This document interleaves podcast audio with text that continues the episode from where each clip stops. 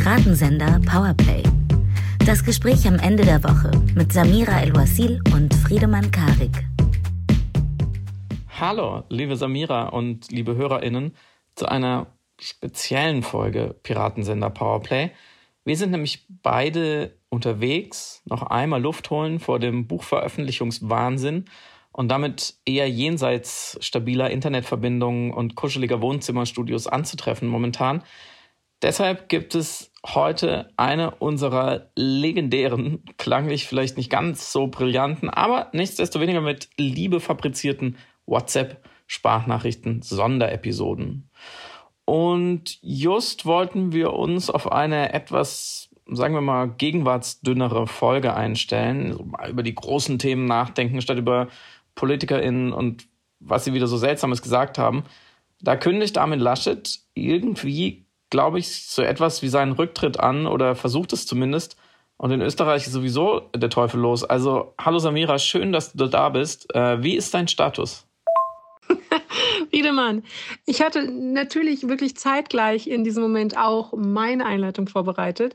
Hi, ihr Lieben, an dieser Stelle. Ähm, genau, wir hatten es seit Ewigkeiten nicht mehr, unser, unserer, einer unserer allseits beliebten WhatsApp-Folgen. Äh, denn wir beiden Handlungsreisenden, Friedemann hat es schon erwähnt, kamen aufgrund unterschiedlicher Längengrade, Zeitzonen und Dimensionswechsel zeitlich und geografisch nicht ganz zusammen und deswegen unser Gespräch am Ende der Woche als Sprachnachrichtendialog. Und ich wollte dich fragen, Friedemann, du Fahrrad-Ulysses, womit sollen wir anfangen? Lieber Laschet oder lieber Österreich? Ja, das ist natürlich genau die richtige Frage. Äh, die ich gerne mit einem beherzten mir doch egal beantworten würde. Ich blicke mich in beiden Fällen nicht mehr durch. Laschet oder Kurz, vielleicht kannst du mich und alle anderen da ein bisschen erhellen und vielleicht auch noch sagen, worüber wir außer konservative Politiker auf Wirklichkeitsdiät wir heute sonst noch sprechen. Ich wollte noch gerne mit dir über den antisemitischen Vorfall in Leipzig im Westhin Westin Hotel sprechen, welches äh, gegenüber Gil Oferim erfolgte. Und mh, mm, anhand der Art, wie darauf reagiert worden ist, ein bisschen aufziehen, was in Bezug auf die Auseinandersetzung mit Antisemitismus in Deutschland noch ganz arg im Argen liegt. Weil da sehe ich auf jeden Fall sehr, sehr viel Nachholbedarf. Stichwort Banner. Aber darauf kommen wir gleich. Ich würde gerne, weil ich Österreich gerade unfassbar spannend finde, es ist für mich das austrizistische House of Cards, kurz nachzeichnen, was da eigentlich passiert ist. Hm, womit fängt man denn da am besten an? Mit der Hausdurchsuchung am Mittwoch. Nein, ich, ich, ich setze ein Stück weiter vorher an. Es ist so, die Wiener Korruptionsanwaltschaft hat Kanzler Kurz und fast ein Dutzend weiterer Menschen, ich glaube neun, neun oder zehn Menschen, äh, aus seinem Kabinett und aus seinem politischen Kreis der Bestechlichkeit, der Untreue und der Korruption beschuldigt. Ähm, Kurz wird unter anderem vorgeworfen, dass er mit äh, Hilfe österreichischer Steuergelder Inserate bei dem österreichischen Medienmogul Wolfgang Fellner gekauft haben soll. Und für diesen Einkauf sollten die Mediengruppen von eben Fellner, ähm, das ist unter anderem so ein, äh, ein, österreichischer Sender und die frei verfügbare Zeitung namens Österreich, die gratis überall ausliegt und dementsprechend eine hohe Reichweite hat. Dieser soll also im Austausch gegen den Einkauf mit Hilfe von österreichischem Steuergeld positiv über Kurz berichten in seinen Erzeugnissen und noch dazu falsche Umfragen veröffentlichen, die kurz höhere Beliebtheitswerte äh, zusprachen, als sie eben der Empirie oder der Wirklichkeit entsprachen. Und dementsprechend gab es am Mittwoch Hausdurchsuchungen in der Parteizentrale der ÖVP und natürlich ein maximal irritierender und beispielloser Vorgang. Und Mittwochabend trat dann wiederum Kanzler Kurz in der Sendung Zeit im Bild vor eine Kamera und versuchte sich irgendwie dazu zu verhalten, trat mehr als unsouverän auf, hat ein paar Statements geäußert, die wirklich irritierend war, wie zum Beispiel die Aussage, selbstverständlich äh, sollte im Austausch für den Einkauf dieser Inserate eine positive Berichterstattung erfolgen. Und man ist für einen Moment nicht sicher, ob er nicht verstanden hat, dass das nicht geht in einer Demokratie. äh, schon gar nicht von Steuergeldern bezahlt. Insgesamt war der Auftritt aber auch eben sehr lamoyant, so quengelig. Äh, die anderen machen doch auch. Und warum soll ich immer schuld an einem sein? Also es platzt auch an einer Stelle aus ihm heraus. So, ich verstehe nicht, warum ich für alles Unheil in der Welt verantwortlich sein sollte. Also große Selbstviktimisierung und äh, auch in der Performance einfach fahrig, unruhig, unsicher und wirklich wie jemand wirkend, der verstanden hat, dass sehr, sehr, sehr viel auf dem Spiel gerade für ihn steht als österreichischer Kanzler. Ähm, alles in allem ein Vorgang, der einfach alles andere als demokratisch ist. Okay, vielen Dank. Soweit verstanden. Kurzer Einschub. Ich finde diese Serienreferenzen, äh, besonders zu House of Cards naheliegenderweise, sehr interessant da könnte man noch mal länger darüber nachdenken, wieso wir heute, wenn solche Skandale rauskommen, man also das Gefühl hat, man schaut da auf die Hinterbühne einer Politik, die sowieso sehr durchtrieben ist. Also das ist ja nicht die Überraschung, sondern dass man es jetzt sieht. Hm, und irgendwie hat man auch nicht so richtig anderes erwartet, kann das sein, zumindest in Österreich von diesem Politiker, dessen Aufstieg einfach zu schnell und zu glatt und ähm, zu glorios erfolgte. Ähm, das muss man ja sagen, ja, Sebastian Kurz, Kurz hat ja ähm, vor ein paar Jahren die ÖVP, also quasi die CDU Österreichs, äh, übernommen und sogar ihre Farbe geändert. Ja, das ist wie wenn die, die, die Union in Deutschland nicht mehr schwarz wäre, sondern eben violett, so wie es er mit der ÖVP in Österreich gemacht hat. Also er war schon immer so eine Figur mit einer ja fast fiktionalen Strahlkraft und vielleicht liegt es auch deswegen nahe, jetzt zu sagen, ja, es ist die nächste Folge House of Cards. Andererseits ist ja der Bösewicht beziehungsweise ja Protagonist Antagonist Mischung Frank Underwood schon noch mal ein anderes Kaliber, soweit ich es verstehe. Ich habe die Serie nicht ganz geschaut und kenne mich wie gesagt in Österreich nicht aus. Aber das ist auch alles ähm, nur eine Randbemerkung, weil meine einzige Frage, liebe, liebe Samira, die ich jetzt akut habe, ist, wie kann dieser Mann ähm, noch eine Sekunde Bundeskanzler sein von Österreich? Oder ist es noch so umstritten, was da gerade rauskommt? Ich habe ja auch deswegen den Durchblick völlig verloren, weil es äh, der ungefähr 41. Skandal dieses, dieses Mannes ist äh, in, in seiner Amtszeit kann das sein. Ähm, und wir erinnern uns an die äh, sogenannte Ibiza-Affäre, als äh, Herr Strache von der äh, rechtsradikalen FPÖ dabei erwischt wurde, wie er laut darüber nachgedacht hat, beziehungsweise sozusagen Sondierungsgespräche geführt hat für ein ähnliches Vergehen. Wollen wir jetzt nicht nochmal genau aufdröseln. Und ähm, da ist ja wirklich die Bombe explodiert, auch völlig zu Recht. Und der Mann ist politisch tot wie lange überlebt Kurz das? Oder ist das eigentlich jetzt schon so ein halber Laschet? Das ganze Land weiß, äh, ist over, aber er selber noch nicht. Das Interessante bei fiktionalen Referenzen ist natürlich, dass man im fiktionalen Denken nie davon ausgeht, dass die Realität das Fiktive einholen könnte. Also man schaut House of Cards, aber hält das, die, das Konspirative, das Maliziöse, das Machiavellistische dort immer noch als Bestandteil des ausgedachten Seins, seiend. Und wenn die Wirklichkeit aber die Durchtriebenheit von geschriebenen Charakteren einholt, wie eben zum Beispiel das äh, strategische und schachspielende äh, Moment eines Frank Underwood, und wir hier tatsächlich einen jungen, wie du ihn richtigerweise auch umschrieben hast, aufstrebenden, fast viel zu schnell erfolgreich seienden politischen Akteur wahrnehmen, der nach allen Mitteln und Nichtgesetzen des politischen Agierens seine Karten gespielt hat und eben auch nicht davor zurückgeschreckt hat, offenbar, mutmaßlich, alle Mittel zu nutzen, dann glaube ich, ist das ein, ein, ein Reflex oder ein, fast eine Schutzreaktion, erstmal das zu parallelisieren mit, ähm, mit Fiktion, mit Hollywood, mit Netflix, mit Serien. Der zweite Aspekt ist natürlich, dass wir da auch ein bisschen, glaube ich, aus Deutschland auf Österreich, auf die österreichische Bühne blicken, als etwas, das uns nahe genug ist, als dass es uns interessiert und vertraut ist und nichtsdestotrotz weit entfernt genug ist, als dass wir uns einen Blick von außen überhaupt erlauben können, anders als wenn wir auf das politische Geschehen oder in das politische Geschehen rund um Laschet schauen, auf dem wir auch gleich zu sprechen kommen werden.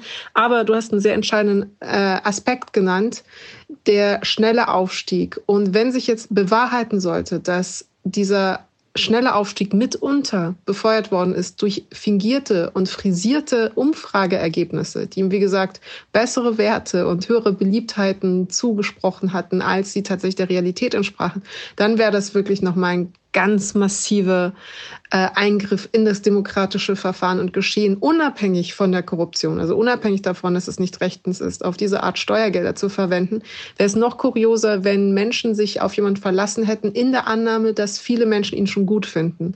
Und daher überhaupt diese Blase des politischen Aufstieges und des Erfolgs überhaupt erst entstehen konnte, was ich also was ich noch viel desaströser fände, Demokratie äh, zersetzender. Und tatsächlich ist, wenn sich alles bewahrheiten sollte, also wir sind jetzt noch im Ermittlungsverfahren. Wie gesagt, am Mittwoch war die Hausdurchsuchung der Parteizentrale. Es werden Chats gesichtet. Ähm, es gibt offensichtlich wahnsinnig viel Material, was noch durchgearbeitet werden muss. Kurz selbst sagt immer wieder, er habe nie den Auftrag, ein derlei Auftrag eben an das Finanzministerium weitergegeben, eben diese Inserate zu kaufen mit Steuergeldern. Und das bleibt jetzt natürlich zu, zu erforschen und zu recherchieren, äh, wie dann dieser Auftrag verdeckt, im Subtext, indirekt oder informell kommuniziert worden ist. Aber wenn das tatsächlich sich alles bewahrheiten sollte, ist es noch viel, viel größer als die Ibiza-Affäre. Und äh, Kurz würde in diesem Fall, würden in diesem Fall zehn Jahre Haft drohen. Und dann, klar, dann äh, wäre ich natürlich weg vom Fenster. Und wäre ich ein Kurz und wüsste ich um die aktuelle Sachlage, würde ich vermutlich den Laschet machen. Womit wir jetzt beim end endlich, wuhu, endlich in Anführungszeichen äh, bei Laschet wären. Wie bewertest du jetzt diesen Rückzug? Also er hat gerade eben, wir sind Donnerstagabend, gerade eben ist er ins Mikro getreten und hat äh, mehrmals betont, es ginge nicht um die Person Laschet, äh, es ginge jetzt eben um die Zukunft seiner Partei. Es geht natürlich um die Jamaika, die Attraktivität der Koalitionsverhandlungen. Aber findest du, dass die momentane akute Kopflosigkeit einer Union jetzt die Union gestärkt hat für die Verhandlungen, weil diese nun ohne das Minititel namens Laschet, Armin Laschet, erfolgen oder hat das die Position der Union nicht irgendwie auch geschwächt, weil sie eben jetzt kopflos ist? Wie bewertest du das? Und glaubst du, das war eine Entscheidung, eine einsichtige Entscheidung seinerseits, jetzt die politische Bühne endlich Personen zu überlassen, die kompetenter mit ihrer Verantwortung umgehen können? Oder meinst du, das war eine Entscheidung, die von außen mit enorm viel Druck erfolgte?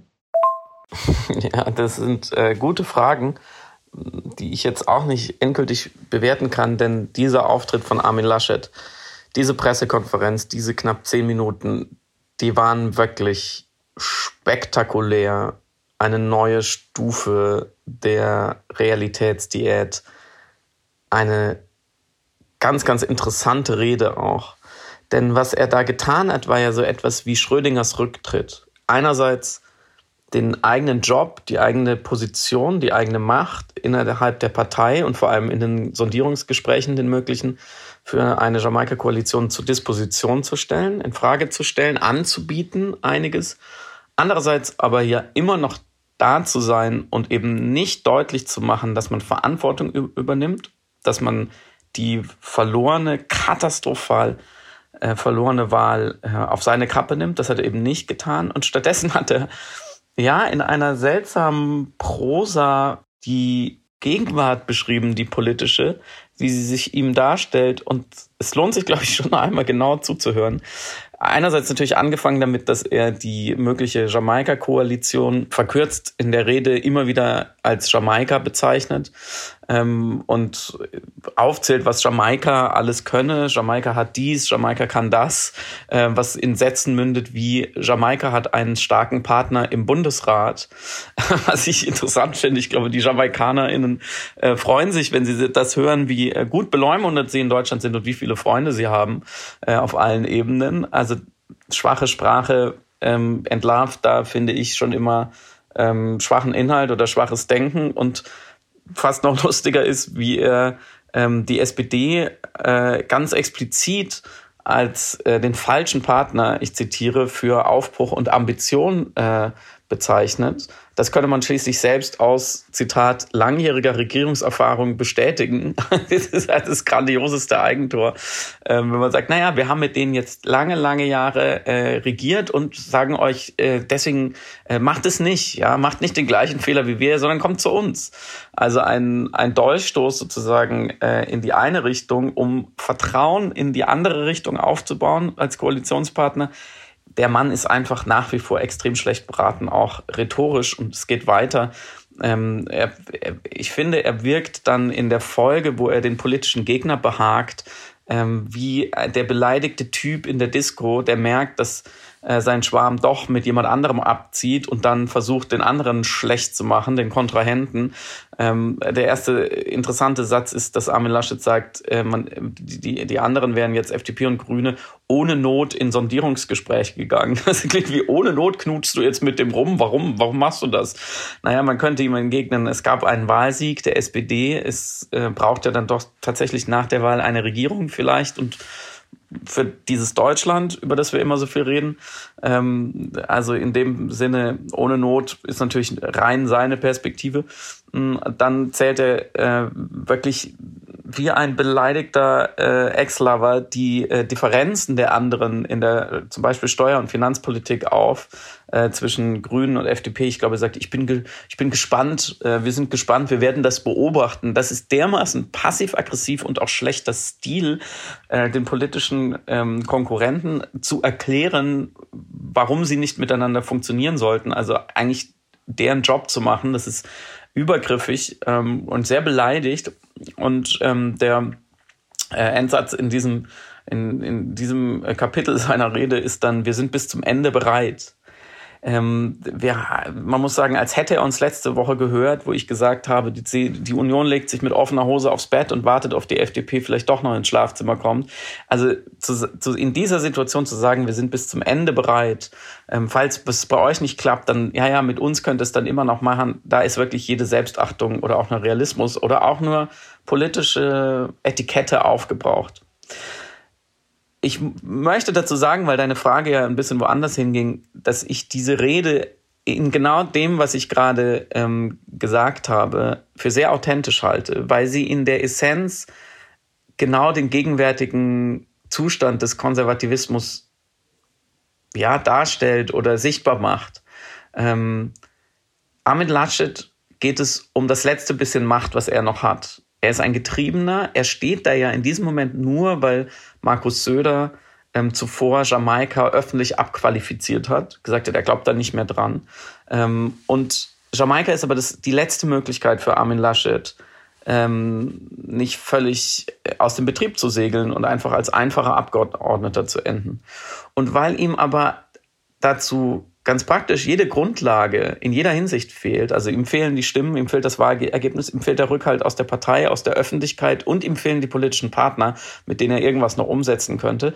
Daraus ergibt sich ganz logisch, dass fast jeder Satz bei diesem Auftritt, jeder einzelne Satz dieser knapp zehn Minuten gelogen ist oder wenigstens so stark beschönigt oder performativ widersprüchlich, dass es von der Lüge nur noch mit der Lupe zu unterscheiden ist. Es fängt an mit Begriffen wie Neuanfang. Er spricht immer von einem Neuanfang, von einem Aufbau, von einer Modernität. Er steht aber ja immer noch da er ist ja die alte CDU. Er ist angetreten, er hat verloren. Ein Neuanfang müsste zwingend jemand anderen auf dieser Bühne sehen. Genauso die Vokabel von äh, der Aufarbeitung des Wahlergebnisses. Armin Laschet wäre der erste und wichtigste Punkt jeder seriösen Analyse des Wahlergebnisses dieser Union. Und in jeder seriösen Analyse müsste folgen, dass er nicht die Zukunft dieser Partei sein kann. Weiter predigt er Einigkeit großes Thema von ihm. Gleichzeitig steht er stur gegen jeden innerparteilichen Widerstand und gegen die Wahl weiter da vorne und agiert. Das heißt, er ist schon der Widerspruch zu der gepredigten Einigkeit. Und natürlich sein Mantra von wegen, das Personal sei nicht entscheidend. Er bekäme zwar, das sagt er ganz deutlich, Wertschätzung von äh, Grünen und FDP. Sagt also, also mir liegt's nicht, Jamaika, wenn Jamaika nicht klappt. Ich, ich bin attraktiv für die. Gleichzeitig sagt er aber, an Personen soll Jamaika nicht scheitern und generell bräuchte man ja einen Neuanfang und da dürften ähm, Personen nicht die große Rolle spielen. Also er umdreht sich hier mehrmals, um zu legitimieren, dass er in dieser Situation überhaupt noch da auftaucht.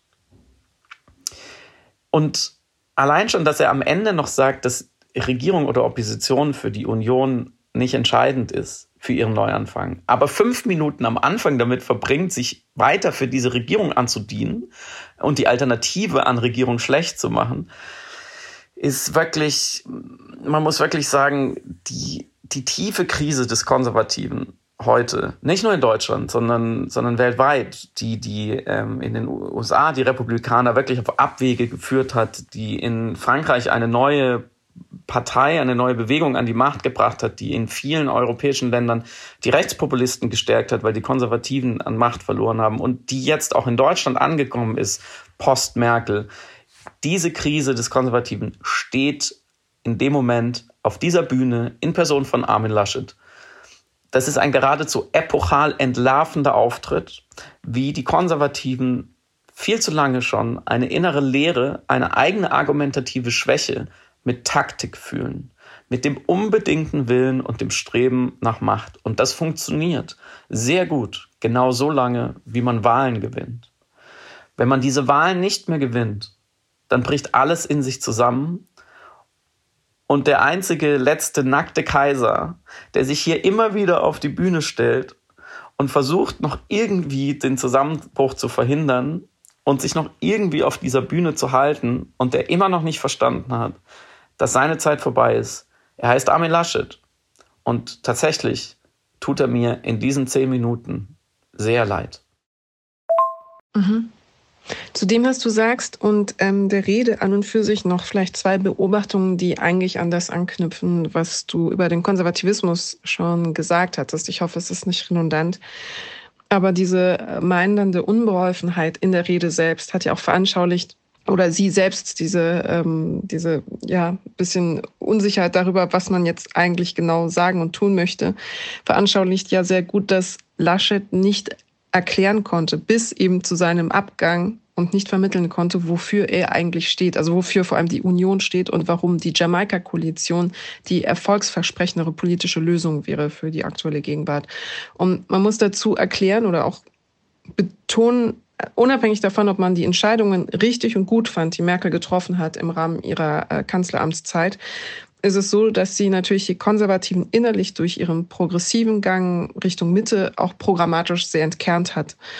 Und es ist auch klar, wir sprechen hier von zwei Jahrzehnten andauernder Regierung, also immerhin 16 Jahre. Und die kannst du nicht überleben, vor allem nicht durchgehend, wenn du nicht bereit bist, deine Politik und deine Partei den Anforderungen der Gegenwart anzupassen. Also in den 16 Jahren ist ja auch so wahnsinnig viel passiert. Es wäre äh, seltsame Form von Selbstsabotage, selbst als konservatives äh, Medium oder als konservative Institution zu sagen, wir beharren aber darauf, eben uns selbst nicht verändern zu wollen, wenn sich die Wirklichkeit drumherum verändert. Und ja, das ist, entschuldige die Denkpause, aber es ist ja auch klar, dass im Grunde Regierung oder Regieren immer eine Form von Interessensverwaltung und Gegenwartsreaktion irgendeiner Form sein muss. Das ist aber natürlich im Widerspruch mit etwas, das programmatisch als Kern eben genau das nicht hat. Also äh, das konservative Bewahren und Festhalten an einem wie auch immer gedachten Konzept von Tradition. Und wenn das aber genau die Daseinsberechtigung eben genau dieser Partei war oder der Union, auf ideologischer Ebene oder vielleicht ideologisch, vielleicht ist ideologisch auch an dieser Stelle das falsche Wort, aber zumindest auf ideeller Ebene und auf programmatischer Ebene, dann widerspricht sich alles, was jetzt mit Rückbezug auf das Traditionelle, auf das Bewahren, auf das Konservative erfolgt, in der heutigen Kommunikation nicht nur dem Anspruch einer konservativen Regierung regieren zu können, sondern auch der Kanzlerschaft von Angela Merkel. Und dann muss sich Armin Laschet dahinstellen als Kopf dieser Bewahrungsidee und verkaufen, dass er im Grunde genau dafür steht, aber dieses dafür stehen, also für das Konservative, so viel größer ist als seine eigene Personalie, weshalb er nun die Bühne gewissermaßen für die mögliche gegenwärtige Ausformung eines konservativen Vorhabens mithilfe eben der Jamaika-Koalition zur Verfügung stellt und äh, dieser größer als er seinen Idee überlässt die aber an und für sich schon im Widerspruch ist zu allem, was wir gerade derzeit verhandeln. Und ich glaube, durch diese Widersprüchlichkeit oder auch durch diese Nichtpraktikabilität verhakt sich das Ganze. Und dann haben wir als Ergebnis eben diese Rede, die du eben als Schrödingers Konservativismus bezeichnet hast, die alles gleichzeitig sein will. Also er muss einen überholten Impuls, ein überholtes historisches Vorhaben damit bewerben, dass er bewahrenderweise dafür stünde und gleichzeitig aber auch nichts mehr damit zu tun haben werde, äh, damit dieses Vorhaben überhaupt existieren kann. Und das führt dann natürlich zu dieser flockenden, inhaltlich äh, stockenden Ansprache, die gewissermaßen bullshitten müssende Klümpchen hat der Unentschlossenheit. Aber und das führt mich zur zweiten Beobachtung, die nicht mal eine großartige Beobachtung ist. Ich fand es nur interessant oder mehr eine Ironie der Geschichte. Also nicht direkt ein Treppenwitz, aber zumindest so eine kleine Stufenpointe, dass ausgerechnet der sich am hartnäckigst über Wasser haltende, Dauerpannen getriebene, schon vorher sich selbst ins Abseits manövriert habende, für Rücktritte prädestinierte Last Action Laschet nun nach der Wahl tatsächlich diesen eigenen, äh, diesen, diesen einen Respekt abringenden Schritt gemacht hat, den wir in anderen Konstellationen von anderen Politikern sehr, sehr viel lauter und vehementer eingefordert hatten. Also Scheuer, Spahn, alle Leute, die an der Maskenaffäre beteiligt waren. Wir haben einen Haufen Kandidaten, die meiner Ansicht nach viel eher, viel deutlicher, viel klarer zurücktreten müssten.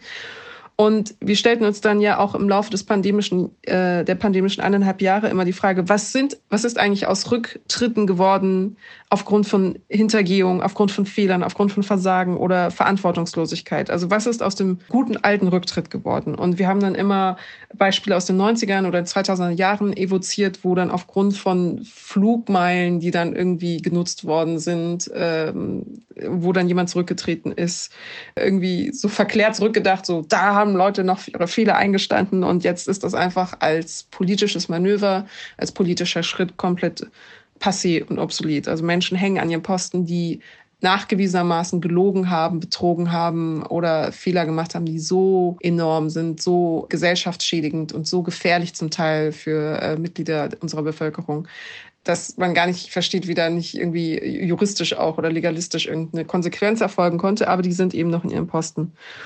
Und jetzt kommt der Lotus Laschet und macht diesen einen Move, diese eine Geste des Zurücknehmens tatsächlich und sogar ich muss diesen Ausdruck benutzen, politischer Demut fast, auch wenn es ein bisschen, wie gesagt, in seiner Laschethaft sehr unbeholfen und ein bisschen tollpatschig war, aber im Grunde genommen in der Geste ja die des Zurücknehmens ist. Und die in dieser Performance dieses, dieses Manövers ganz, ganz kurz ein Mini-Hauch von politischer Eignung ganz kurz durchblitzen lässt. Und natürlich, klar, ich weiß, es ist auch kein Rücktritt im klassischen Sinne, aber man muss festhalten, unabhängig davon, ob er das jetzt unter sehr großem Druck äh, diese Entscheidung getroffen hat oder selbstbestimmt und aus einer Form von Selbstreflexion und Selbsterkenntnis, was komplett crazy wäre, in einem aberwitzigen, kleinen, kuriosen Rick und Morty-mäßigen Moment eines Paralleluniversums ringt mir das auch eine Form von Respekt ab und ist vielleicht die beste und eleganteste Art von Laschet gewesen. Wie gesagt, in der Form, in der Ausführung nicht ganz so gekonnt, er war nie der größte Rhetoriker, das wissen wir, aber in der Geste oder im Manöver die eleganteste Form für ihn, diesen Teil seiner Karriere abzuschließen. Genau. Der Fall, der sich in Leipzig ereignet hatte, kurz nacherzählt, was genau passiert ist. Es ist so, dass Dienstagabend ähm, der Musiker erzählt hat in einem Instagram-Video, einem zweiminütigen, wie er im Best in Leipzig äh, ein Zimmer beziehen wollte. Und äh, da war anscheinend der Computer kaputt. Es gab eine längere Schlange, die entstanden ist. Und erst beobachtete er, wie Leute aus der Schlange mal vorgelassen werden oder vorgezogen werden, er aber eben weiterhin warten musste. Und als er dann dran war, hat er das adressiert und hat nicht verstanden, warum eben alle vorgelassen worden sind. Und das äh, eskalierte dann in die eine Aussage eines wenn ich das richtig verstanden habe, eines Mitarbeiters von der Seite oder von hinten, der gerufen hat, pack den Davidstern ein, weil äh, Giel äh, eine Kette mit einem Davidstern hat. Und der Mann an der Rezeption, offenbar der Hotelmanager oder auf jeden Fall der Rezeptionist, dann das aufgegriffen hat und wiederholt hat, hat gesagt, packen Sie den Davidstern ein. Und dann ging das Gespräch in der Dynamik so weiter, dass er dann sagte, wenn Sie den Davidstern einpacken, können Sie einchecken. Und Ofarim hat das eben öffentlich gemacht, aufgelöst, aufgebracht, den Tränen nahe vor dem Hotel sitzend auf dem Bordstein eben dieses Video aufgenommen. Und äh, dementsprechend hat es dann zum Glück eben eine Öffentlichkeit erfahren und auch die notwendige und äh, extrem wichtige Kritik eben dieses Vorfalls. Und was ich jetzt aber an dem Fall so interessant fand oder bemerkenswert fand, ist, dass nicht nur der Fall an und für sich eigentlich ein Ausdruck oder Manifestation eines strukturellen Antisemitismusproblems in Deutschland ist. Äh, ich komme gleich darauf zu sprechen, inwiefern ich das genau so meine, sondern auch die Reaktionen darauf, die öffentlichen Reaktionen, auch die medialen Verhandlungen zeigen, dass es einfach noch ein großes Problem gibt in der Wahrnehmung dessen, wo Antisemitismus auch schon anfängt, beziehungsweise eine Abwesenheit der Selbstreflexion des antisemitischen Moments, welcher in der deutschen Gesellschaft inhärent noch verankert ist fangen wir von vorne an. Dieser Vorfall, also erstmal überhaupt die wirklich beschämende Situation, die, die abstruse Situation, dass ein Gast in einem Hotel, welcher normalerweise ein Ort auch der Internationalität und Kosmopolität sein sollte, also keine Ecke, wo man irgendeine Form von Diskriminierung, Rassismus, Antisemitismus oder irgendeiner Form gruppenbezogener Menschenfeindlichkeit erwarten würde oder sollte. Schon, also wirklich rein, nicht, nicht mal aus ideellen, idealistischen Gründen heraus, sondern rein ökonomisch-pragmatischen Gründen sollte keinem Gast ein Check-in verwehrt werden sollte auf Grundlage irgendwelcher externer Marker oder Lesarten von Seiten des Rezeptionisten. Und das hat mich also schon extrem irritiert. Und da fängt es schon an, strukturell zu werden, weil es handelt sich hier um eine Hotelkette, die Teil eines großen, global agierenden Unternehmens ist. Ähm, es ist also nicht irgendeine so, so irgendwo aus, aus einer Ignoranz heraus oder irgendeinem unbekannten Dorf, sondern wirklich eine in diesem Fall auch ökonomisch agierende Institution, die dann den Akt des Eincheckens einem Gast ver verwehren will. Dann der Umstand, dass offensichtlich ja Leute in der Lobby auch das irgendwie mitbekommen haben müssen. Vor allem, wenn sie auch vorgelassen worden sind, ähm, müssen sie ja mitbekommen haben, dass sie vorgelassen werden im Vergleich eben zu einem anderen Gast. Und es muss irgendwie in irgendeiner Form ja wahrgenommen worden sein und dass eben daraufhin keine Reaktion erfolgte und dann auch nicht danach, als ähm, der Mann eben also wirklich den Tränen nah und aufgelöst vorne vom Hotel sitzt und versucht, diese Situation zu prozessieren, die er gerade erfahren hat, eben diese verbale Aggression und diese Diskriminierung.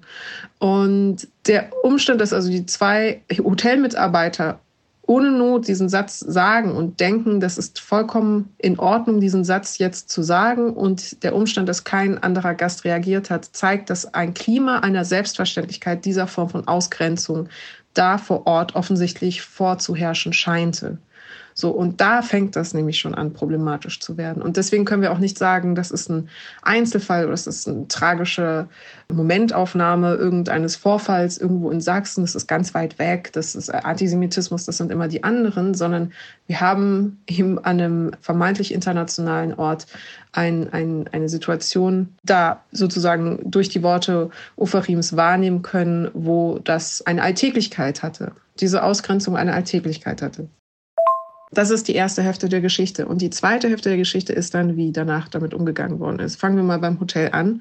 Sie haben hektisch eine Mitteilung rausgegeben über Social Media, in denen sie gesagt haben, dass der Vorfall sie sehr besorge, dass sie das unbedingt, dem unbedingt nachgehen wollten, aber dass insgesamt sie natürlich für Inklusion stehen würden, also diese üblichen äh, Corporate-Worte, wir sind für Toleranz und Akzeptanz und das übliche Corporate Blabla, was dann in so einer Situation oft eben abgerufen wird. Aber interessant fand ich vor allem die Formulierung, wir bemühen uns darum, alle Gäste wie Mitarbeiter zu integrieren, unabhängig von Herkunft, Religion äh, oder Nationalität oder Hautfarbe. Und das Wort integrieren fand ich so nicht interessant, sondern irritierend im Kontext mit der Situation insgesamt, aber auch im Kontext mit Gästen. Also es geht nicht darum, Gäste zu integrieren. Sie sollen nicht von dem Hotel integriert werden. Integriert in was überhaupt? In die, in die Corporate-Philosophie, in, in das Hotel. Es wäre ja schon mal ein riesiger Anfang, wenn Sie Ihre Gäste einfach einchecken lassen würden, bevor Sie anfangen wollen, Gäste ähm, zu integrieren. Aber das nur, um zu zeigen, du hast es vorhin eben sehr schön bei Laschet rausgearbeitet, dass man ein schwaches Denken in der schwachen Nutzung von Sprache sehr gut manifestiert sehen kann. Und hier haben wir das genau auf anderer Ebene das Hotel, das nicht die richtigen Worte findet, weil es offensichtlich nicht verstanden hat, was hier genau das Problem war. Und der wichtigste Aspekt hierbei ist, dass sie in der ganzen Mitteilung, die inzwischen dann auch wieder gelöscht worden ist, sie offensichtlich gemerkt haben, dass das einfach ein großes Bullshit-Bingo war in der Ansammlung ihrer Worte, dass sie kein einziges Mal das Wörtchen, das sehr wichtige Wörtchen in dem Kontext Antisemitismus angewandt haben. Sie haben das nicht adressiert. Und sie haben sich auch bis heute nicht bei Geofarim entschuldigt. Weder in dieser Mitteilung noch in irgendeiner anderen Form danach darauf folgend. Und das halte ich für eben nicht nur problematisch in oder eine Form von Fehlverhalten in der Umsetzung. Also einfach, dass jemand das schlecht in der Kommunikation umgesetzt hat, sondern symptomatisch. Und manifestieren, veranschaulichten für das, was ich meine mit, es gibt ein strukturelles Moment innerhalb offensichtlich dieser Hotelkommunikation, aber dann auch innerhalb der Örtlichkeiten in Sachsen und dementsprechend auch in Deutschland, was den Umgang mit einem antisemitischen Übergriff dieser Art umgeht.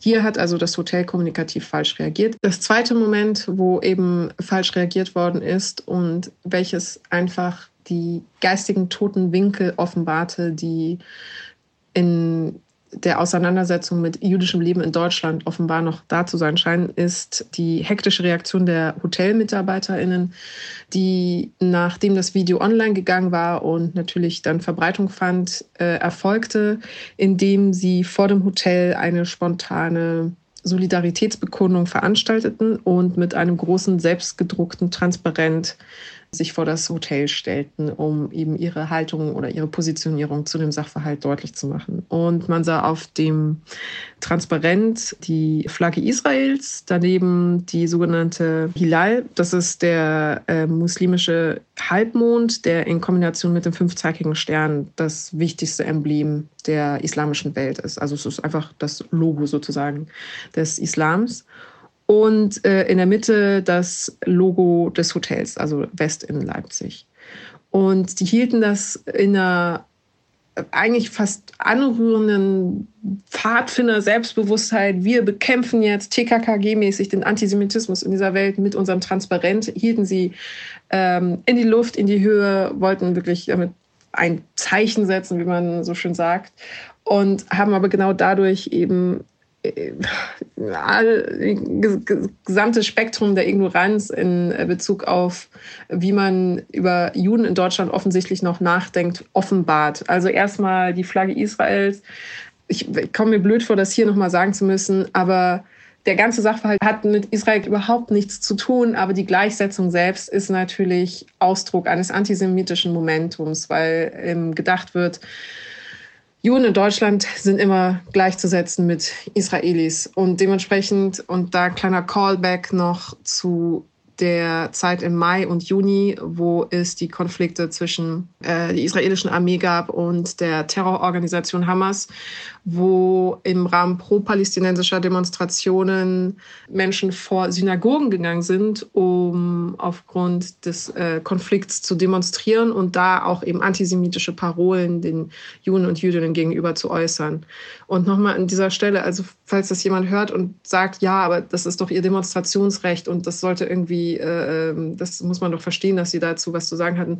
Das ist hochgradig antisemitisch vor einem jüdischen Gotteshaus demonstrieren zu wollen in Bezug auf israelische Politik oder israelische ähm, Konflikte.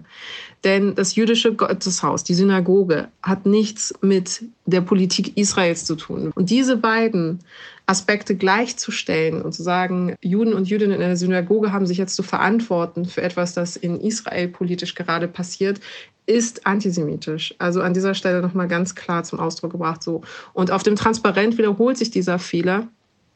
Und äh, viele haben dann auch geschrieben, ja, aber die wollten doch nur ein Zeichen setzen und die wollten ja nur äh, ähm, sich dazu positionieren und Solidarität zeigen. Das ist super lieb gemeint, aber es ist einfach in sich auch antisemitisch zu sagen, dass hier eine Gleichsetzung äh, selbstverständlich wäre und auf symbolbildlicher Ebene, auf Lore-Ebene erfolgen kann und darf.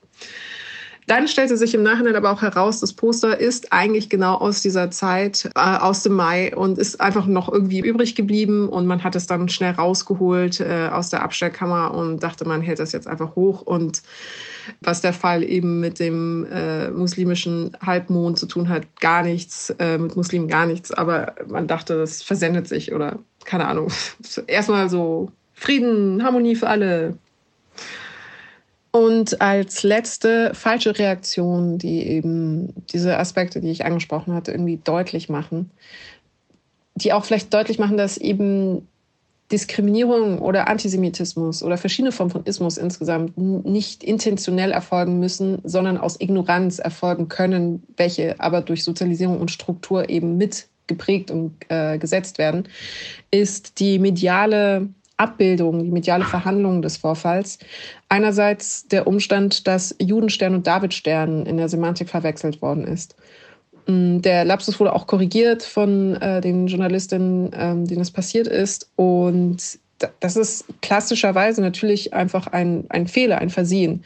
Aber der Umstand, dass nicht sofort beim Aussprechen oder Ausschreiben sofort klar ist, sofort gespürt wird, sofort gewusst wird, dass das eine eben ein Nazi-Terminus ist und das andere der richtige Begriff zeigt, dass dort ein äh, geistiger toter Winkel da ist, dass dort ein blinder Fleck vorhanden ist, der ähm, Teil des Problems ist, Teil des Problems Antisemitismus in Deutschland, in der deutschen Gesellschaft. Und ein anderer Aspekt ist, und wir hatten genau die, dieselbe Problem, dasselbe Problem in der Formulierung in Bezug auf antischwarzen Rassismus ist die medial sehr beliebte Formulierung gewesen, er wurde aufgrund seines Davidsterns beleidigt oder er wurde aufgrund seines Davidsterns antisemitisch diskriminiert. Und das ist in der Kausalität falsch und dreht die Denkwelt auch falsch herum auf.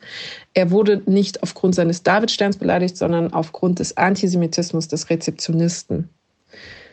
Oferim wurde aufgrund von Antisemitismus beleidigt, nicht aufgrund seines Sterns. Das ist der Unterschied, den wir verinnerlichen müssen, den wir alle verinnerlichen müssen, um das Problem Antisemitismus gesamtgesellschaftlich auch als solches zu begreifen und anzugehen. Und als kleine Appendix noch, die das Ganze äh, traurig rund macht, sei noch der äh, Beauftragte für jüdisches Leben in Sachsen erwähnt, Thomas Feist, der eben zuständig ist für genau diese Form von Vorfällen und der als erste Amtshandlung auf Twitter geht, als er davon mitbekommen hat, auf Twitter geht und die Bild- und Leipziger Lokalmedien um eine Aufklärung des Sachverhalts bittet, via Twitter. Und erstmal unabhängig davon, dass er die Instanz ist, die eigentlich für die Aufklärung dieses Sachverhaltes zuständig sein sollte. Und er hat dann später erklärt, er war zu dem Zeitpunkt noch beruflich eingespannt, konnte nicht sich sofort dazu verhalten, wollte aber auch nicht nichts tun, was ich in der äh, Haltung natürlich auch nachvollziehen kann. Aber es ist eigentlich seine Aufgabe, auch wenn sie ehrenamtlich erfolgt seinerseits. Aber dass die erste Reaktion dann ist, in diesem Vorfall die Bild zu kontaktieren und zu sagen, ihr klärt das mal bitte auf, ist natürlich löblich in seinem Glauben an die aufklärerische Kraft der äh, Medien, sei es ein Boulevardmedium an dieser Stelle. Aber die richtigere Reaktion wäre natürlich gewesen, erstmal Behörden zu kontaktieren, die Polizei zu kontaktieren und das mit ihr auszuhandeln und nicht eben auf Twitter die Bild anzuschreiben. Und all diese vier Augenblicke des falschen Reagierens, des unbeholfenen, des tollpatschigen Reagierens auf diesen Übergriff zeigen das gesamtgesellschaftliche Problem, zeigen die Strukturalität des Problems Antisemitismus in der deutschen Gesellschaft, eben aufgrund der eben erwähnten Ignoranz. Ja, das ist natürlich in Gänze wie in jeder Verästelung, wie du sie äh, dankenswerterweise nochmal genau aufgezeigt hast, äh, beschämend und alle Beteiligten, glaube ich, müssen da ähm, daraus lernen. Das ist einfach in Deutschland und auch anderswo, aber besonders hier in keinster Weise akzeptabel. Diese Form von Ausgrenzung, von selbstbewusster Ausgrenzung, zumal noch, um mal kurz in die Perspektive des Mitarbeiters oder der Mitarbeiter des Hotels zu drehen, am Arbeitsplatz erfolgt, wo man sich ja immer mannigfaltigen Regeln äh, und Kodizes unterwirft, zumal in einem Hotel, wo eine gewisse Grundhöflichkeit, Freundlichkeit, gewisse Etikette, gewisse Kleiderordnung, gewisse Protokolle, gewisse Prozesse in jeder Hinsicht völlig standardisiert und normal sind und dann die ähm, ja, das Selbstverständnis oder die Frechheit zu besitzen, da auszuscheren, ähm, um die Diskriminierung äh, ausleben zu können, das zeugt schon von viel zu viel ähm, Selbstbewusstsein oder Unangreifbarkeit. Ähm, die fühlten sich offensichtlich sehr sicher und das macht betroffen, denn niemand sollte sich damit äh, sicher fühlen. mit diesem Verhalten. Mm, und was auch ganz wichtig ist, was du schön erklärt hast, ist die Ignoranz und ja, einfach die, die, der Analphabetismus in was, was äh, Diskriminierung und was gewisse Ismen angeht. Und gerade im Bereich Antisemitismus, finde ich, muss man da immer wieder ähm, darauf pochen und, und darf die Grenzen nicht äh, verwischen lassen.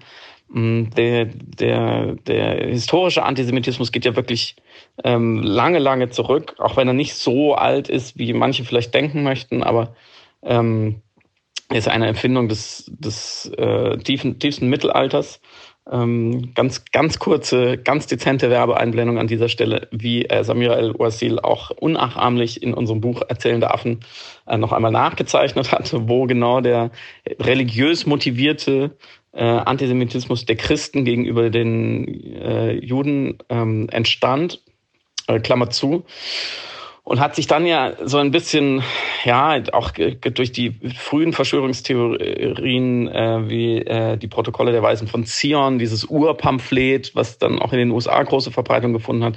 Und dann schließlich natürlich äh, besonders im Nationalsozialismus hat sich dann in der Moderne und Postmoderne natürlich nochmal stark gewandelt zu einem politischen, ideologischen, äh, rassischen tatsächlich äh, Antisemitismus, der nicht mehr auf die fremde Religion äh, abstellte als Feindbild, sondern ähm, und da wurde es dann eben perfide und später dann auch genozidal, sondern auf das Blut, auf das jüdische Blut, auf die Gene, auf die Rasse, die sogenannte, äh, die natürlich auch kein Mensch ablegen könnte wie eine Religion. Im Mittelalter konnten äh, Juden unter Umständen eben der Verfolgung entgehen, indem sie konvertierten zum Christentum. Ähm, das war natürlich dann später nicht mehr möglich. Und wenn man diese, wenn man diese Geschichte ähm, und diesen Hintergrund und natürlich das, was in, in und durch Deutschland dann im äh, sogenannten Dritten Reich äh, damit äh, verbrochen wurde, wenn man das auch nur am Rande kennt, dann muss einem ja bewusst sein, dass es keine Einzelfälle in dieser Hinsicht gibt.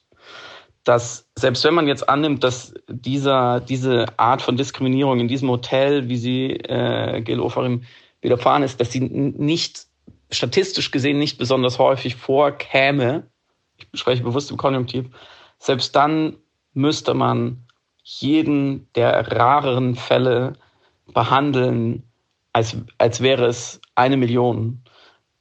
Man hat sofort ein gesamtgesellschaftliches Problem, wenn sich auch nur zwei Mitglieder der Gesellschaft sicher genug fühlen, diese Art von antisemitischer Diskriminierung auszuüben. Und da müssen wir wirklich ähm, hellwach sein, ohne jeden Pathos und ohne jede Selbstbesoffenheit an einem neuen, ähm, geläuterten Deutschland. Das ist einfach ähm, völlig inakzeptabel. Und noch inakzeptabler, eine kleine Fußnote daran, ist dann natürlich die ja, Schuldabwiegelung in alle Richtungen, das, das, die Abkehr von Verantwortung, äh, die Institutionalisierung äh, der, der, der PR, indem man sich eben immer gleich als Unternehmenskette hinstellt und gewisse Werte vorbringt, äh, die natürlich nichts wert sind, wenn sie nicht jeden Tag, an äh, jedem Tag des Jahres, in jeder Stunde, in jeder Sekunde von den Mitarbeitern auch gelebt werden. Und dann natürlich äh, die erwartbaren ähm, ja, Propaganda, wie auch immer, Gerüchte, Verschwörungstheorien von rechts, ähm, die dann auch ein Julian Reichelt auf Twitter verbreitet. Äh, die, die, die, ja, der, der Quatsch, dass die Antifa ja auch in Leipzig in dem Zeitraum gewesen wäre und man wüsste ja, dass die Antifa auch äh, diskriminieren würde. Das ist natürlich äh, super ekelhaft, ähm, wie sehr darauf aufgesprungen wird. Ähm, und es ist sozusagen auf der Metaebene eine Diskriminierung der Diskriminierung, die gerade auch Juden und Jüdinnen immer wieder erfährt, ähm, widerfährt, weil sie nicht Herr der eigenen Geschichte über die Diskriminierung sein dürfen, sondern andere interpretieren sie äh, in ihrem Sinne. Ja, vielen, vielen Dank, dass du auch die historische Dimension aufgemacht hast, die relevant ist, weil sie auch vor Augen führt, wie schnell wir im Vergessen der Nachrichtenzyklen sind, der einzelnen Fälle, die in einem gesamtgesellschaftlichen Zusammenhang zu betrachten sind, gerade eben in Deutschland. Wir haben äh, alleine in den letzten eineinhalb Jahren einen Anstieg antisemitischer Übergriffe gehabt im Zuge der Querdenker-Demonstrationen, in welchen sich die Demonstrierenden selber mit verfolgten Juden verglichen haben und nicht davor zurückschrecken, den Holocaust dadurch zu relativieren, dass sie ihre Demonstrationssituation oder das Tragen von Masken oder äh, eine Impfsituation vergleichen wollen mit den Zuständen im Dritten Reich und der Verfolgung von Juden, was wirklich absolut beschämend ist, dass dieses historische äh, Nichtbewusstsein ähm, da zu sein scheint oder diese historische, diese Geschichtsvergessenheit an den Tag gelegt wird. Aber wir haben auch andere Vorfälle wie an Yom Kippur, am höchsten jüdischen Feiertag, wo ein 16-jähriger Syrer einen Bombenanschlag auf eine Synagoge geplant hat. Ein 16-jähriger Junge, der so durchdrungen zu sein scheint von Judenhass, dass er an diesem Feiertag einen Bombenanschlag auf eine Synagoge plant. Wir haben 2019 einen Anschlag auf äh, die Synagoge in Halle, wo die Umsichtigkeit der, die vorausschauende Umsichtigkeit der jüdischen Gemeinde beim Einbauen einer Hochsicherheitstür dafür gesorgt hat, dass kein größeres Massaker entstanden ist. Es sind zwei Menschen gestorben. Wäre diese Tür nicht da gewesen, wären noch viel, viel mehr Menschen gestorben aufgrund von dem antisemitischen dem, äh, und auch misogynen und rassistischen Denken des Attentäters. Wir haben vor zwei Wochen in Hamburg ein 60-jähriger Mann, ein 60-jähriger jüdischer Mann, der verletzt und zusammengeschlagen worden ist, als er bei einer Mahnwache stand. Wir haben vor ein paar Tagen, ich glaube vor einer Woche war das auch, bei einem Fußballspiel wiederum antisemitische Übergriffe und Hassparolen. Wir hatten antisemitische Ausschreitungen im Mai und Juni während der Auseinandersetzung zwischen der israelischen Armee und der Hamas. Und all diese sogenannten Einzelfälle, die es eben nicht sind, wie wir hoffentlich veranschaulichen konnten, sind erstens auch nur die Sachen, die wir wahrgenommen haben. Also es gibt nahezu täglich Übergriffe auf Menschen, die eine Kippa tragen oder einen Davidstern an den Hals tragen oder Jana Kinnert hat mal die Situation erzählt, wie sie aus Israel zurückkam und äh, einen Stoffbeutel ähm, äh, um die Schulter hängen hatte, wo hebräische Schriftzeichen drauf zu sehen war und sie dann von Taxifahrern nicht mitgenommen worden ist. Also das jüdisch gelesen werden, äh, Diana ist nicht jüdisch, aber alleine diese Schriftzeichen sorgen bei antisemitisch denkenden Menschen sofort für eine Form von Übergriff und Diskriminierung. Das jüdisch gelesen werden in Deutschland ist offensichtlich noch gefährlich. Und das ist die Situation, die wir haben, dass Juden und Jüdinnen ihr jüdisch sein heutzutage offenbar noch verstecken müssen, wenn sie in Sicherheit leben wollen, wenn sie nicht angegangen werden wollen, wenn sie nicht beschimpft werden wollen, bespuckt, gedemütigt, geschlagen, verletzt oder in irgendeiner Form anders angegangen. Und dass ich das sagen muss, ist einfach von so einer unglaublichen Traurigkeit. Und als abschließender Gedanke, oft wird dann gesagt, dieser Antisemitismus oder ein antisemitischer Angriff oder Übergriff ist ein Angriff auf uns alle. Das ist ein Satz, der natürlich falsch ist, weil er eben dezidiert ein Angriff auf Juden und Jüdinnen ist. Aber was uns alle betrifft, ist der Kampf gegen Antisemitismus. Der betrifft uns gesamtgesellschaftlich als deutsche Gesellschaft. Ja, und auf dieser Note wünsche ich euch ein wunderschönes Wochenende und bis dann. Das war's auch von mir per WhatsApp. Ich hoffe, ihr entschuldigt die äh, widrigen Umstände, aber nächste Woche sind wir wieder beide äh, in gleichen Zeitraumkonstellationen und können das alles ein bisschen professioneller wieder gestalten. Und äh, übernächste Woche ist ja dann schon die wichtigste Woche des Jahres. Und da freuen wir uns ja drauf und ähm, hoffen, euch geht's gut, wünschen eine schöne Woche und haben zum Abschluss noch einen ganz kleinen Veranstaltungshinweis. Wir feiern die Premiere unseres Buchs Erzählende Affen am 9.11. im Pfefferberg Theater zu Berlin. Ihr seid alle herzlich eingeladen. Ich glaube, der Vorverkauf ist schon gestartet. Man kann jetzt Karten kaufen, die sind auch nicht so arg teuer. Es gibt noch Plätze. Also wer Lust hat, mit uns dieses Buch auf die Welt zu bringen, am 9. November im Pfefferberg Theater in Berlin. Wir freuen uns drauf und ähm, schauen, was bis dahin passiert. Ciao.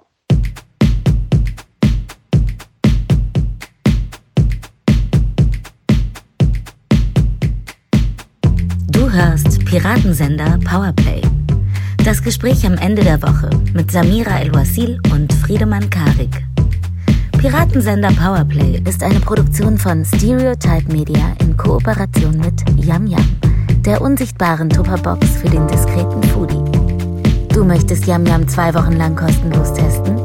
Abonniere diesen Podcast überall und gewinne gutes Korma. Bon Appetit!